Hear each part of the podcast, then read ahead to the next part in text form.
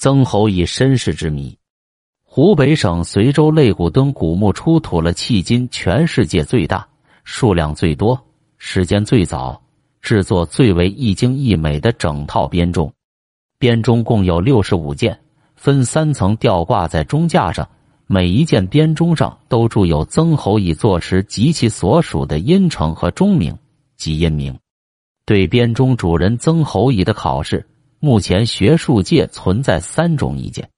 一九七八年的五至六月份，在湖北省随县（今随州）的肋骨墩古墓中取出了迄今为止全世界最大、数量最多、时间最早、制作最为一精一美的整套编钟。同时出土的还有一套编磬、击鼓、琴等乐器数十件，古墓学简直就是一座音乐厅。编钟共有六十五件，分三层吊挂在钟架上，基本上就是编钟演奏时的悬挂方式。每一件编钟上都铸有曾侯乙坐时及其所属的音程和钟名及音名。每一件钟体都有两个击奏点。根据专家们的研究。编钟所反映的音乐理论、实际的演奏方法、编钟的铸造工艺等重大问题都已经逐一解密，而且能使用编钟演奏现代音乐。可是，编钟的主人曾侯乙是哪一代的曾国国君，却至今仍是一个无法考试清楚的谜。学术界存在三种意见：一是夏代始封的四姓曾国；二是西周始封的姬姓曾国。三是随即曾国姬姓，在浩如烟海的古文献中，却是有关于曾国的点滴记载，曾可以写作曾、真、曾等。根据专家的考证，上古中国存在过四姓的曾国和姬姓的曾国，并且两个曾国同时存在过很长一段时间。四姓的曾国也写作曾，是夏代的封国，其地在古申国的北面。就是现今河南南阳邑之北那一带，在春秋时代成为楚国方城的曾官。商汤灭夏后，把曾国的居民迁到河南新郑和密县之间的真水一带，这条河流可能因曾的居民而称为真。周灭商，又迁曾国的居民于山东省临沂苍山附近的曾曾。此曾也可能因曾的居民所居地而产生的新字。曾为西周的子爵诸侯国，并同西周王室保持一定的婚姻关系。可是到了春秋时代，曾同东周王室一样每况愈下。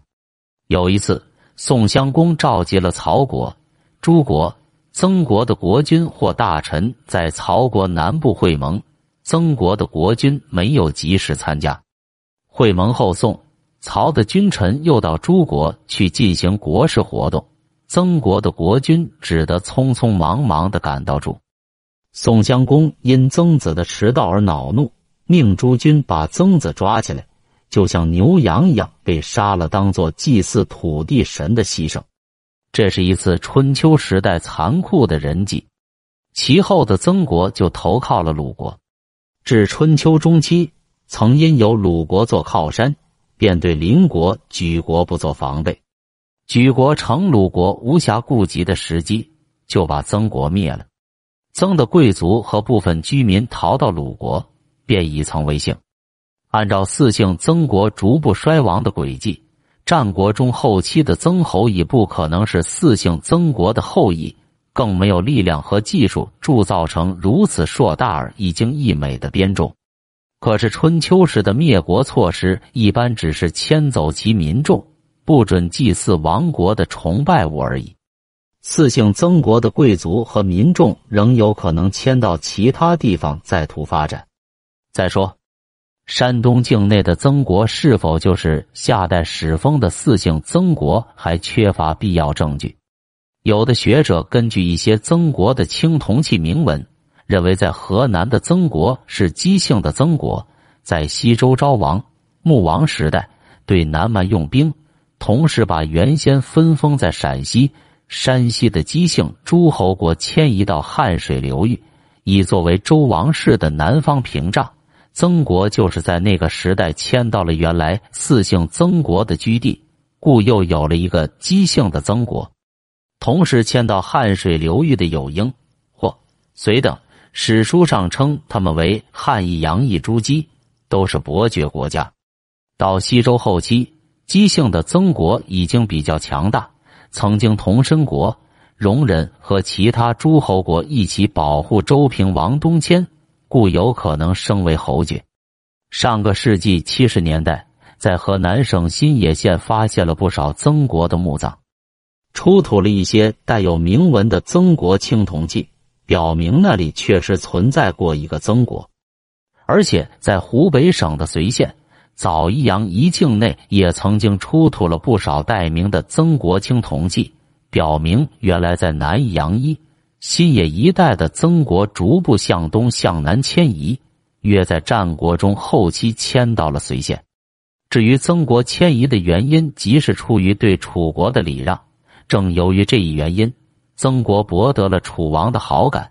在楚惠王获悉曾侯已去世的讣告后，还铸造了青铜礼器相赠。从曾国青铜器的分布情况论及，曾国的迁移路线和范围是对的。可是，怎样解释随县早益阳一带出土的春秋前期的曾国青铜器呢？有的学者就比较轻率的说，那是后来带过去的。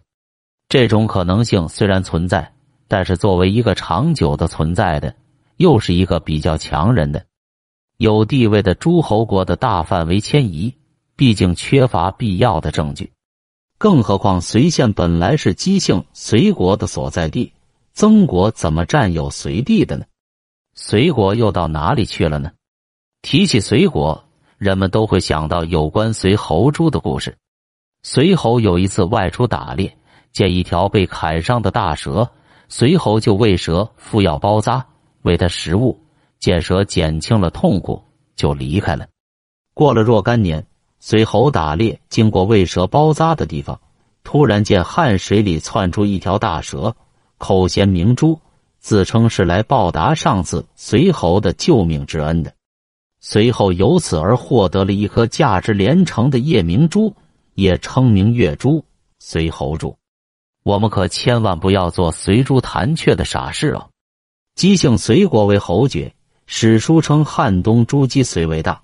楚武王扩张国土，其大臣建议，只要把随国征服了。就等于抓住了汉水流域各姬姓国的牛鼻。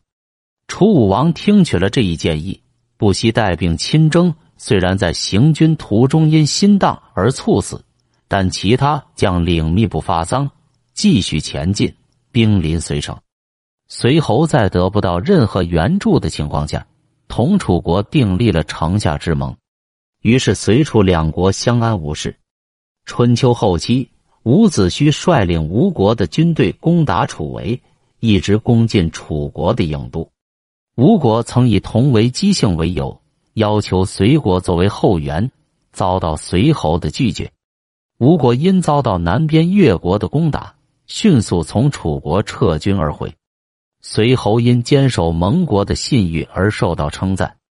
可以说，中春秋之时，随都是姬姓随国的所在地。到了战国中后期，怎么会突然冒出一个曾国来？